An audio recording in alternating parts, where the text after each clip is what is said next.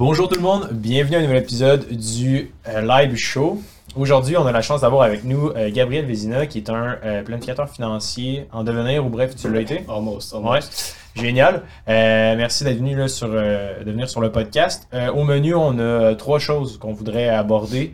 Euh, la saga SBF, la Ouais. Silicon... euh, SVB. euh, SVB, pardon, ouais. les, les, les, euh, les lettres s'additionnaient comme pas vraiment. SVB, Silicon Valley Bank. On veut parler aussi du CELIAP. Et la troisième chose qu'on voulait parler ensemble, c'était C'était optimisation d'un portefeuille, Ouais. fiscalement. optimisation fiscale d'un portefeuille. Donc, euh, sans plus attendre, Gab, euh, plongeons directement dans le, dans le sujet. Mhm. Euh, la fameuse saga, comment ça a affecté ton, day-to-day, puis qu'est-ce que tu en penses de, de, de tout ça? là? C'est toute qu'une euh, toute qu'une histoire qu'on qui passe dans les nouvelles récemment. Ben, D'ailleurs, merci de me recevoir. C'est très gentil. Plaisir. j'apprécie plaisir. beaucoup. Euh, Peut-être une petite présentation rapide. Moi, je suis conseiller en sécurité financière, bientôt planificateur financier. Je fais mon cours, là, donc euh, bientôt mon examen. Puis je finis mon baccalauréat en planification financière à l'Université Laval. Euh, fait que c'est pour revenir à la saga, c'est toute une histoire là, qui- qu'on voit passer. Une faillite d'une grosse banque américaine, la Silicon Valley Bank. Puis euh, dimanche, il y en a une deuxième qui a fait faillite, Signature Bank. Puis euh, lundi, ben là, au moment que ça va diffuser, je sais pas si c'est Mhm. lundi, mais euh, il y a la Silvergate, une banque beaucoup avec des crypto-monnaies, Ouais. euh, qui a fait faillite. Donc là, c'est comme trois faillites depuis euh, en cinq jours. La première faillite s'est faite vendredi par euh, Silicon Valley Bank. Première faillite depuis 2008. Donc, il y a Mhm. quelque chose d'assez d'assez majeur. là. Puis qu'est-ce que ça implique d'un point de vue euh, Sim, tu l'as vécu là, la, la faillite euh, en 2008, tu Ouais, ouais. étais investisseur euh, à ce moment-là. C'est quoi les répercussions? Puis est-ce que les gens euh, à la maison doivent avoir peur de ce, genre de, collapse-là? Faut pas avoir peur, faut essayer de comprendre, puis je pense qu'il faut aller à la source. Dans le fond, tu sais, là, pour faire un petit timeline, il y a eu euh, la sortie du CEO, je pense c'est jeudi dernier, pour dire qu'il fallait qu'il fasse une levée de capital parce que ça lui prenait 2 milliards de dollars. Euh, puis là, eux, ils s'en, rendaient peut-être même pas compte, mais ça a créé un sentiment de panique. Puis eux, la Silicon Valley Bank, c'est une banque avec principalement des compagnies techno. Euh, donc, on pense à, Roku, on pense à Roblox, des compagnies comme ça aux États-Unis, Circle, qui ont beaucoup, beaucoup de dépôts. Circle, il y avait comme 3,3 milliards de même euh, de dépôts. Puis, euh, ces gens-là, ils se passent le mot. Là. Fait que là, quand il y a quelqu'un qui commence à, paniquer, ben, tout le monde s'en va à la banque, puis tout le monde va retirer son argent. Puis ça, c'est le pire, pire, pire scénario pour une banque quand tout le monde va arriver en même temps faire les retraits. Ça s'appelle une rue, une bancaire. donc, c'est le pire scénario. Puis là, ben, eux, ils ont manqué de liquidité.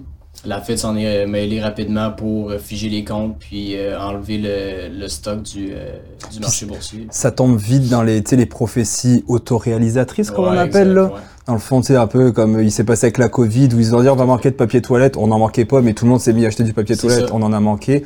Mm. Est-ce que, euh, je suis pas sûr si c'est elle ou si c'est l'autre banque, la, la SVB ou l'autre, euh, qui était surtout dans les startups aussi et les cryptos, ou ça c'est l'autre qui a fait faillite dimanche? euh, SVB était dans les startups. C'est ça. C'est vraiment elle qui était concentrée là-dedans. C'est, ça leur gros risque à eux, c'est que c'était sont concentrés dans un secteur. Fait que tu sais, eux là sont tous dans le même dans le même panier. là. Ils Ouais. ont tous ils sont tous contacts sur le téléphone, ils se callent puis ils se disent écoute, il se passe de quoi, on enlève notre cash. Tu sais, tout le monde se passe le mot. Fait que c'est pour ça que là ça a créé une ruée, puis tout le monde a figé le compte en même temps. Là, ça a créé un gros sentiment de panique. En fin de semaine, j'ai vu que ça dans mon feed. Ça a été l'enfer. Mais la Fed elle a intervenu rapidement pour pas créer un sentiment de panique comme c'était en 2008 quand Lehman Brothers ont fait faillite. C'est vraiment pas le même niveau. là. Lehman Brothers, c'était Mhm. un- une grosse, grosse banque. Mais ça reste que la SVB, elle a été ratée top 1 des banques sur le classement Forbes il y a un mois. Je pense qu'elle est dans le SP500. Puis euh, oui, aussi. Puis euh, top euh, 16, et donc top 16 des, des banques euh, aux États-Unis. Mhm. Sais, C'est quand même un gros morceau, je veux pas. Ouais, là. ouais. Ils ont intervenu rapidement, puis ils ont garanti tous les dépôts. Solution magique, il n'y a pas de problème, tous les dépôts sont garantis. Mais demain, nous, on va, ton institution ou peu importe, puis Ouais. tous, les, tous tes clients veulent sortir leur cash. Mhm. Ce serait pas possible non plus?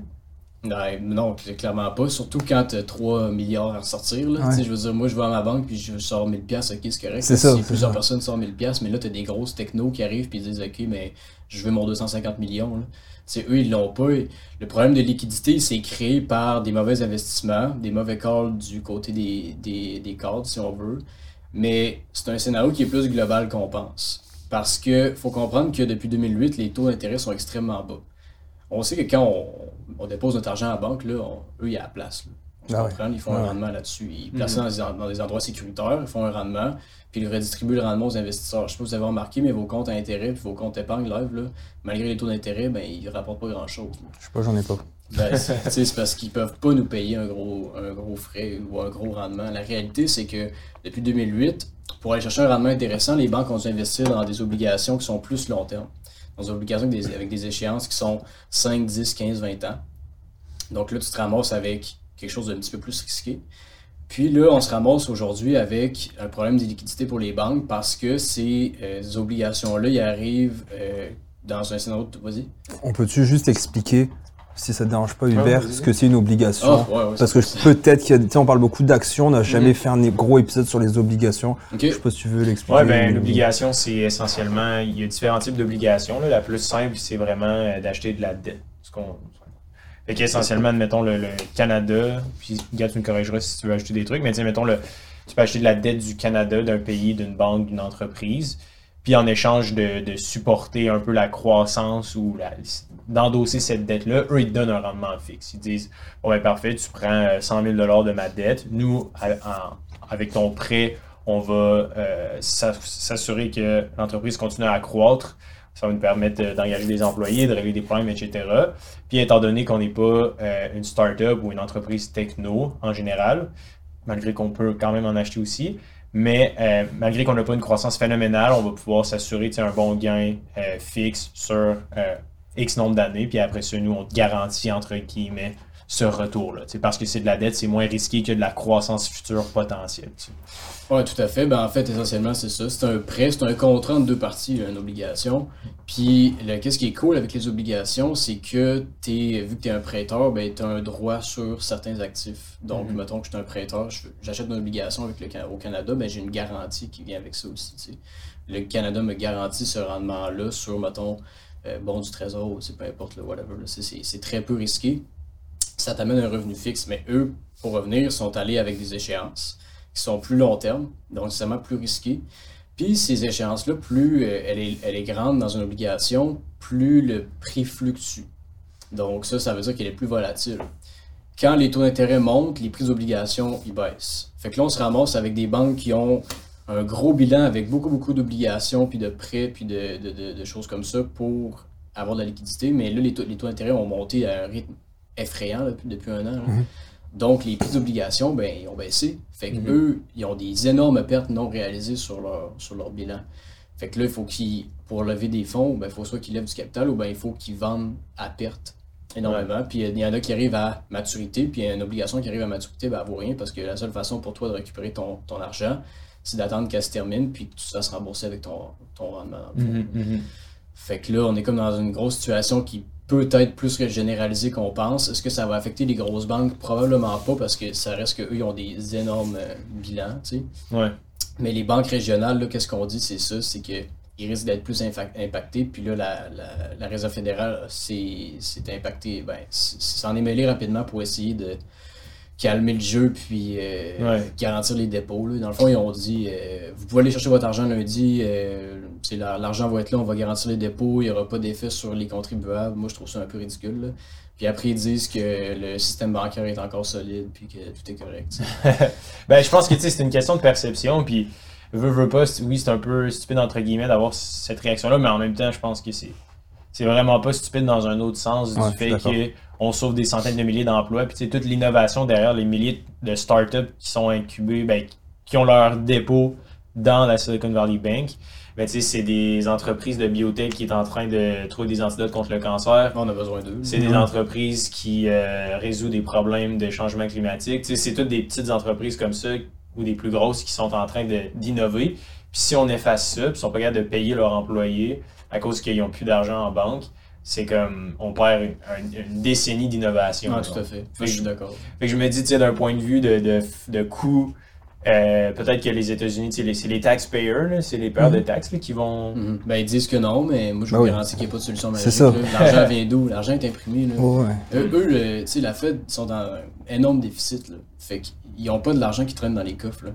Fait que, pour garantir ça, est-ce que c'était la bonne réaction? Ben, sur le court terme, c'est clair que oui, parce que comme tu dis, il faut, faut, faut sauver un peu la mise, mais ils sont dans une boîte, là, parce que d'un côté, tu as comme un, un combat d'inflation qui peine à être gagné. Ça, ça fait un an qu'on est en resserrement quantitatif, puis il n'y a pas eu tant d'amélioration que ça. Tu sais, là, l'inflation, le chiffre qui est sorti aujourd'hui, c'était 6% year over year, donc euh, depuis un an. Mhm. Euh, c'est quand même encore très élevé. là. est On était quoi? 2%, là. 6.9 On était 6.9 le mois passé, je pense? Non, on était moins, c'était moins était moins? 6.4 6.4, ok. le mois passé, ouais. en janvier. Donc le février, 6%. Ça, tu sais, ça baisse, mais c'est c'est long. Là. Ouais. Puis là, on est en train de. tu sais, Ils étirent vraiment la- l'élastique là, pour voir jusqu'où ils peuvent aller avec les taux d'intérêt. Fait que là, il va falloir qu'ils fassent un choix. Puis je pense que le choix va être clair entre sauver l'économie, puis la récession, puis battre l'inflation. Tu sais, Il faut que tu sauves les emplois, il faut que tu sauves les, les gens aussi. Fait que là, à un moment donné, comme, on va voir où est-ce que ça peut mener. Mais moi, je pense que l'inflation va être là pour rester plus longtemps qu'on pense, puis plus élevé qu'on pense, puis Mais les taux d'intérêt vont pas avoir le choix là, de, de baisser. de redescendre. là. Tu sais, moi, je, le- je, je suis à taux variable présentement sur mon hypothèque. Ça fait. Même pour, mettons, nous, on- on- en business avec euh, Libre, on aimerait aller chercher du financement, par exemple. Mhm. Mais le taux d'intérêt est tellement haut que tu te dis, on va-tu vraiment aller chercher du gros financement? C'est des, des décisions que toutes les entreprises doivent se dire aussi au niveau de la croissance. Donc, euh, Mm. Ah, 100%. Mais moi, je pense que c'est une question de temps avec les taux baissent, là, parce qu'on est dans une économie dans un système qui est hyper, hyper endetté, hyper leveragé. Le plus endetté, c'est pas un particulier, c'est pas une entreprise, c'est le gouvernement. Ouais. Il, aime pas ça quand la, la Banque centrale elle monte les taux. Là. Il est comme, ben, c'est parce que moi, j'ai un bilan négatif à chaque année. J'arrive Mhm. avec des d'autres projets, puis on voit Biden arriver avec d'autres euh, d'autres incitatifs, etc. tu sais. Euh, puis c'est pas à cause de Biden, c'est juste une question de. Mhm. sais, Trump et tout, il a fait beaucoup, beaucoup, beaucoup de, de, de- de programmes pour aider les gens, mais comme le point, c'est c'est qu'ils ont besoin d'argent, puis là, ben, l'argent coûte cher. Mm. Puis ultimement, c'est sûr que les taux vont finir par baisser, puis ça, ben, ça va avoir un impact. Ça va créer encore une fois un, un relan- un relancement dans le marché. si on veut. Mhm, mhm.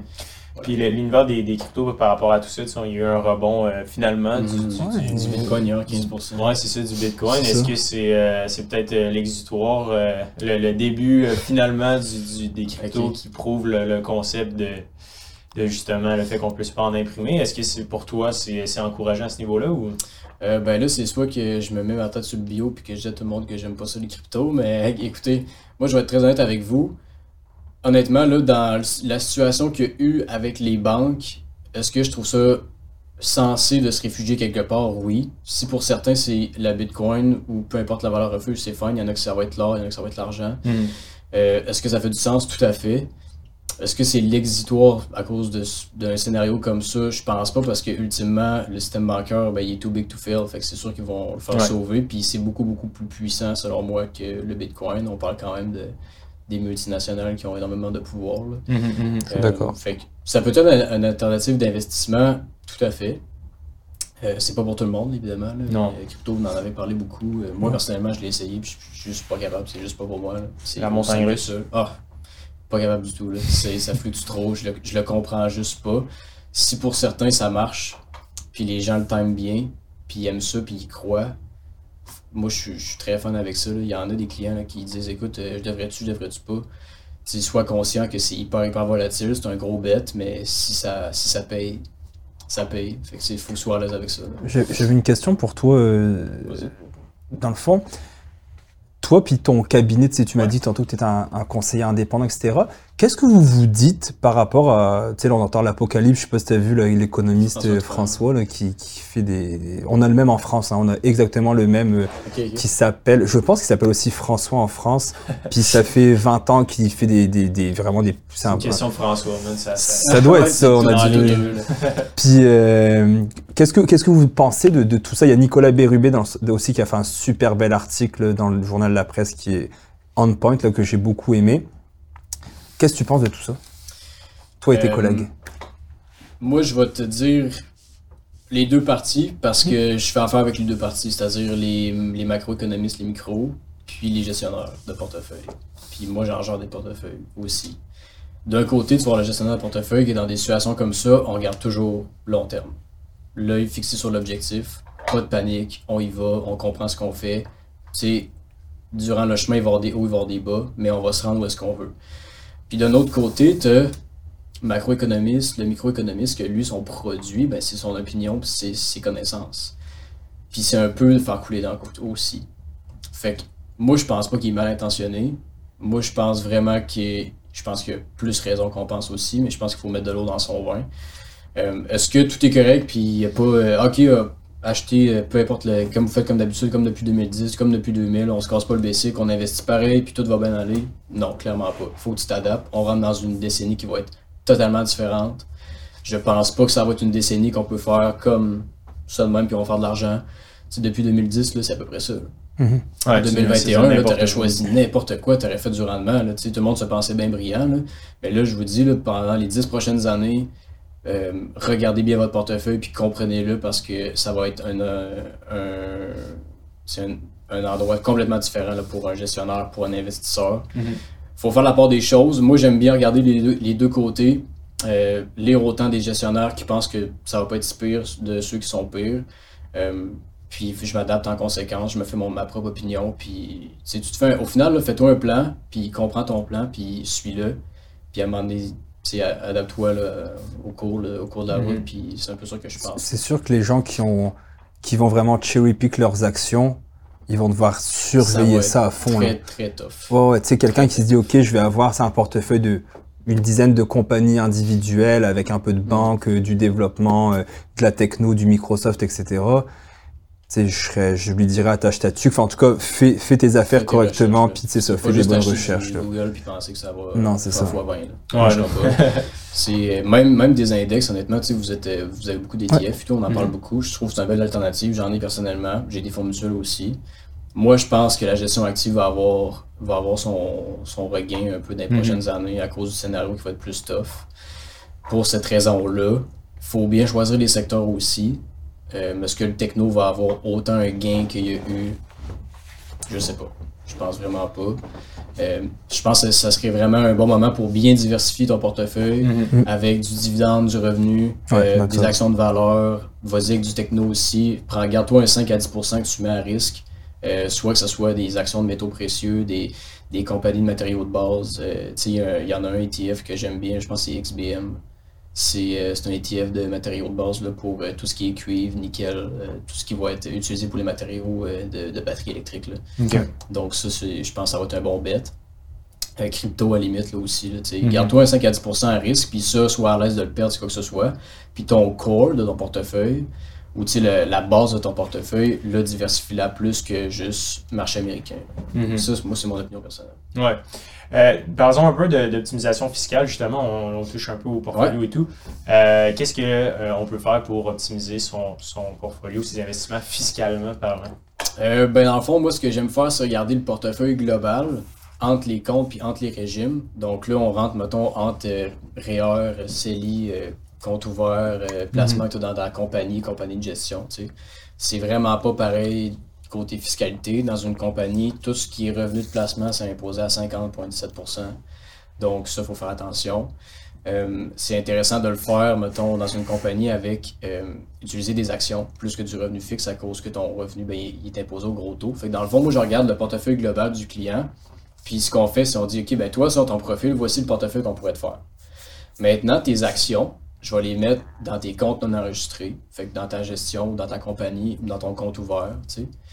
Puis tes- ton revenu fixe, puis ta partie à, à revenu d'intérêt, je vais la mettre dans tes comptes enregistrés pour que ton revenu d'intérêt soit pas imposé finalement dans ton compte enregistré. On va différer l'impôt dans le temps au maximum. Puis dans tes comptes ouverts, on va créer du gain capital. Fait qu'on crée du gain capital différé. C'est-à-dire que si, mettons, j'ai un portefeuille avec quatre actions, deux obligations, on dit, on, on fait juste un exemple, là. ben, je vais prendre les deux obligations, je vais les mettre dans ton CELI ou dans ton REER. Puis le revenu d'intérêt que tu vas faire, le revenu de. Ça peut va être un revenu imposé, dividende, ouais. mais il va être non imposé. Puis les actions, ben, je vais dire, mettons, OK, deux actions de croissance, je vais les prendre, je vais les mettre euh, dans ta compagnie de gestion, dans ton compte ouvert. Eux, ils vont pas te faire de distribution, ou très peu. Fait que plus tard, tu vas juste les, les vendre, avoir ton gain. Puis c'est en faisant ton gain que là, tu vas t'imposer ton gain capital. Mais c'est T'es imposé à combien en gain capital dans T'es imposé, dans le fond, euh, il y a 50% de ton gain capital qui est imposable. Fait que cette partie-là imposable est ajoutée à ton revenu, qui va t'imposer à ton taux d'imposition. Fait que si tu as le plus haut taux d'imposition, tu payes à peu près 25% d'impôt sur ton gain capital. Ce qui est très peu comparé à 50% sur le revenu. Ouais, ça c'est un des autres avantages d'avoir une entreprise. Là. C'est, le gain en capital est vraiment pas. euh, il Ouais. est beaucoup moins élevé qu'un revenu euh, classique. Là. Ouais, 100%. Puis aussi, dans les compagnies, ce qu'on peut faire, c'est euh, utiliser des fonds en catégorie de société qu'on appelle, je sais pas si vous avez déjà entendu parler de ça. Dans le fond, c'est un type de fonds mutuel qui est structuré en catégorie de société. Donc, en- il, est- il est structuré en société au lieu d'être en fiducie. Fait que pas pour rentrer trop dans les détails, mais bref, Mhm. le but de ces fonds-là, c'est que c'est un portefeuille d'actions, c'est comme un fonds mutuel normal. Mais à la place qu'ils te fassent des distributions euh, très élevées et qu'ils soient imposées là-dessus, ben, le fonds, il prend les distributions puis il les réinvestit directement à même la société, si on, si on veut. À même le fonds lui-même. Fait qu'il distribue beaucoup, beaucoup moins de revenus, que ce soit dividendes ou de revenus, euh, ben, revenus d'intérêt, c'est plus dur, là, mais surtout dividendes. Fait qu'on utilise vraiment le pouvoir de différer l'impôt dans le temps. Dans une stratégie de compagnie de gestion, c'est un peu ça le principe. là. Mhm. Fait que c'est vraiment ça la grosse stratégie des compagnies, soit ça ou même euh, des produits d'assurance où est-ce qu'il y a de la croissance. Là, ça, ça, peut être, euh, ça peut être intéressant aussi. C'est- C'est plus sélectif, c'est pas pour tout Ouais. le monde. Puis pour les gens, mettons, euh, qui n'ont pas encore d'entreprise, qu'est-ce qu'ils peuvent faire pour euh, optimiser leur, leur gain en bourse ou leur rendement en bourse? Euh, vraiment faire attention euh, aux CELI, les euh, actions étrangères, parce qu'il y a une retenue d'impôt à l'étranger. Ça faut vraiment faire attention. J'ai beaucoup de monde que je croise puis qui disent, mettons, OK, j'ai acheté du Apple US dans mon CELI. Ben, regardez vos transactions puis regardez vos distributions parce que vous avez un, impôt à la source que vous payez. C'est ce que tu veux dire par la distribution, c'est quand il y a des dividendes Ouais, associés aux exact. actions. C'est 15% sur les, 15% sur les sur ton revenu US. étranger. Qui est pris directement à la source par contre. la hein. donc source. je l'avais expliqué là, faut passer Ouais. C'est ça. aux, aux gens là, que c'est pas après qui est déposé, puis là tu dois payer, Non, c'est c'est ça. c'est fait directement directement. à la source, mais c'est pas avantageux parce qu'on utilise le CELI pour pas payer d'impôts. Bah c'est ça, bah ouais. pour avoir une croissance libre d'impôts. Mm. Fait que là, dans le fond, tu te dis, OK, ben, je vais acheter du US, puis mes dividendes sont imposés. Fait que tu t'es zéro optimisé, là, tu sais, il faut, faut que tu fasses attention à ça. Euh, autrement, ça peut être dans un, dans un compte REER, ben, comme je te dis, privilégie tout ce qui est revenu fixe dans tes comptes enregistrés. Euh, puis si tu n'as juste pas besoin d'avoir de compte ouvert que ce soit, ben, fais juste ton portefeuille normalement là-dedans. Euh, puis ça va le faire aussi. Mhm. Mais vraiment faire attention aux revenus étrangers, c'est sur- c'est surtout ça la, la grosse attrape que tout le monde fait. là.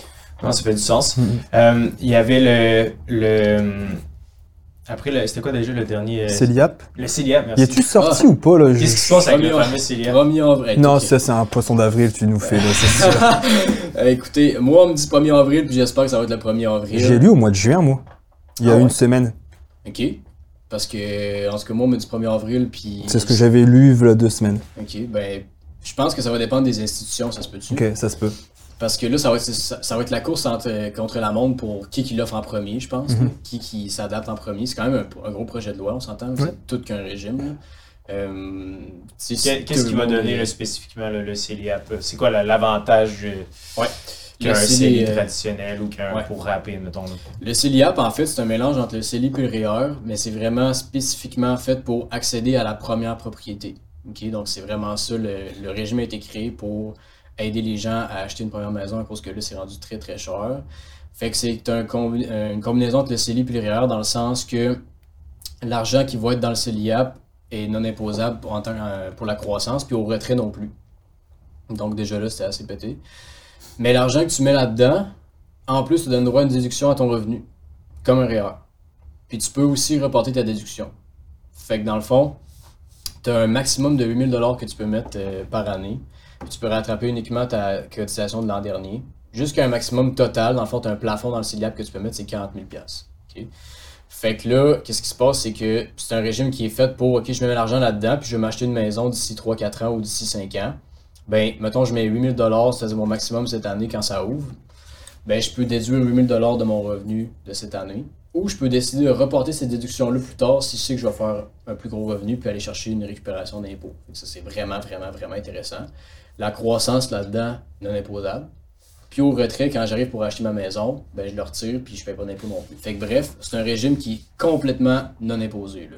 Puis est-ce que tu dois remettre euh, l'argent dans le CELIAP un coup qui est retiré pour faire une mise de fonds? Euh, non, une fois qu'il est retiré, il faut vraiment que ça soit pour euh, la mise de fonds d'une maison. Il faut vraiment que ça soit pour l'achat d'une propriété. Si tu le retires puis c'est pas pour ça, là, tu vas devoir payer de l'impôt. Mais ultimement, si mettons tu changes d'idée, c'est ça la, la grosse twist, c'est que si tu Ouais. changes d'idée, le régime peut être ouvert pendant 15 ans maximum. Si tu changes d'idée d'ici 5 ans, tu dis, OK, ben moi, je vais être locataire toute ma vie, puis je vais juste mettre, je vais juste loader mes, mes régimes enregistrés, puis je vais m'acheter de l'immobilier à la place. Euh, ben, tu peux faire ça. puis maximiser ton CELIAP, puis jusqu'à ton 40 000, puis dans 15 ans, tu, n'importe quel moment, tu peux le transférer dans ton REER sans impacter tes droits de cotisation REER. Donc ça, c'est vraiment, vraiment la... C'est incroyable. Ouais. C'est quand même Pour fou. vrai, ouais. Tous ceux, tous ceux qui sont admissibles, je, même si Allez-y. vous ne voulez pas acheter, là, Ouais, ouais, ouais. ouvrez-le, ouvrez-le 100%. Mhm. Puis à la limite, si vous ne l'utilisez pas, flip ça dans le REER, c'est réglé. Mais là, il disait qu'il y avait plein de. de c'est pour ça qu'il décalait. Je, je lisais justement Pierre-Yves McSween qui expliquait très bien un peu les, les crosses en bon français Ouais, qu'on pouvait ça. faire. Puis que, mettons, euh, je sais pas si, euh, mettons, je suis en couple, mais euh, ma conjointe, elle est pas sur la maison. Tu sais, je l'enlève sur le nom de la maison pour qu'elle puisse y avoir accès. ouais.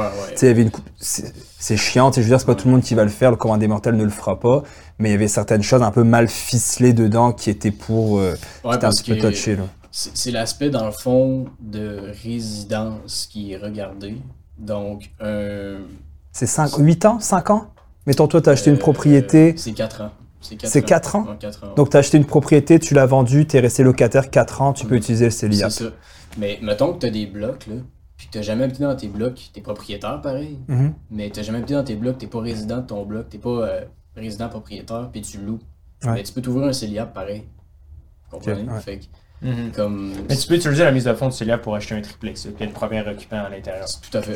Trop fait. occupant, ouais, c'est Il y, ça a, il y a des critères de résidence admissible dans le fond, là, puis le document, je, je, vous- au plus je vous l'enverrai, Mhm. c'est public, c'est sur la charte de Qué- québécoise de fiscalité. Voilà, je l'ai lu la fois passée, mais ça a comme changé une couple de fois. J'avais fait un résumé qui est d'ailleurs sur notre page euh, Ouais, il est super Instagram. bon, hein, le- la publication que tu avais faite. Merci. Euh, c'est c'est juste que c'est difficile à s'adapter parce que tu sais, au début, ils avaient dit que le rap puis le CELI, tu pouvais pas. Tu sais, le CELIA puis le rap, tu pouvais pas le faire. Tu peux le mixer, ouais. Nous, moi, je l'ai mis qu'on pouvait le faire. Là, je me suis fait reprendre pour dire non, on peut pas. Ah, peux Là, il y avait un article qui disait que oui, l'autre article disait que non. Donc là, j'étais comme, regardez, euh, Ouais. je ne suis que le messager. Ben, tu sais, au bureau et tout, à un moment donné, on était comme crime, c'est quoi les règles, on peut-tu les savoir? Parce qu'on a comme, faut conseiller nos gens, là. Mais officiellement, tu peux rapper puis utiliser ton CELIAP aussi. Les dernières nouvelles, c'était ça. Ouais, en tout cas, à moins qu'ils le rechangent. Non, moi, c'est la dernière chose que j'ai lue il y a une semaine. J'ai, le document officiel, puis on pouvait le faire. Euh, ce qui est intéressant et tout, c'est, de le maximiser. Là, fait que c'est utiliser tout tes, ton, ton 40 000. là. Là, c'est vraiment ça le plus avantageux. Euh, bon, c'est quoi le meilleur entre rapper et ça? il faudrait faire vraiment commencer à faire une analyse. Là. Sûrement qu'il y a des conseillers ou des planifs qui l'ont fait là, juste, pour, euh, juste pour le fun. là. Mais ultimement, c'est, deux, deux régimes avantageux. C'est juste que le rap, ben, il faut que tu le rembourses. C'est juste ça. Mais au final, ça se peut que tu, sais, tu, tu vas rapper pour t'acheter une maison, tu sais, au final, ok, il faut que tu es obligé de recotiser à ton REER. C'est wow, quelle mauvaise habitude. C'est un peu ça que je me dis. tu sais, Si tu dois le rembourser, tu sais, je pense que c'est le terme rembourser qui, Ouais. qui gosse les gens, mais c'est juste c'est de l'argent que tu remets dans ton. REER, tout simplement. Quelle, quelle meilleure chose tu ne peux pas faire que de dans, dans le sens de t'auto-financer, tu sais, d'être capable d'être autonome sur tes investissements, puis toi-même, au lieu de payer des frais, des taux d'intérêt à quelqu'un d'autre, tu te les payes à toi-même. C'est super, Mhm. tu sais. Non, définitivement. Euh, c'est c'est vraiment fascinant. Est-ce qu'il y avait euh, autre chose que. Je pense qu'il est-ce qu'il y a d'autres choses que tu veux rajouter par rapport au, au Célia? Non, c'était cool, j'ai Ouais. j'ai bien, j'ai bien aimé la, la conversation. C'est euh, merci beaucoup Gab d'être euh, d'être venu sur euh, le show. C'est euh, c'est vraiment apprécié. On va mettre les notes là, de l'épisode pour euh, en savoir plus Parfait. sur euh, ce que tu fais euh, sur le Céliap et euh, tout ce qu'on a euh, parlé également. Yes. Donc euh, merci beaucoup Gab, au grand Merci plaisir de, de Toi, revoir. t'es. euh, je, je, vais toujours une question à la fin. Ouais, ouais, c'est la question finale. Toi, quand es en tant que conseiller, est-ce que tu es ouvert à prendre de nouveaux clients ou est-ce qu'il y a un certain montant d'argent que les clients doivent avoir pour faire affaire avec toi Comment ça fonctionne? Ah ben, au cabinet, on est plus restrictif, honnêtement, mais moi, vu que je je suis en début de carrière, là, clairement, là, donc ça fait à peu près un an que je fais ça, euh, je suis ouvert à tout le monde. Même si vous avez juste des questions, vous voulez jaser, gênez-vous pas, écrivez-moi, je suis très actif sur LinkedIn, Ok. euh, puis euh, sur les réseaux sociaux aussi. Euh, donc non, euh, gênez-vous pas, là, ça va me faire plaisir de vous, de vous aider, de vous jaser, euh, de m'écrire et tout, je, me je vous donnerai mon adresse courriel Ouais. ou notre site web, là, puis euh, voilà, Génial. je suis ouvert, 100%. Gros merci Gab. Et Merci, pour Gab. Tout le monde à la maison, on se dit à très bientôt. Yes, merci beaucoup.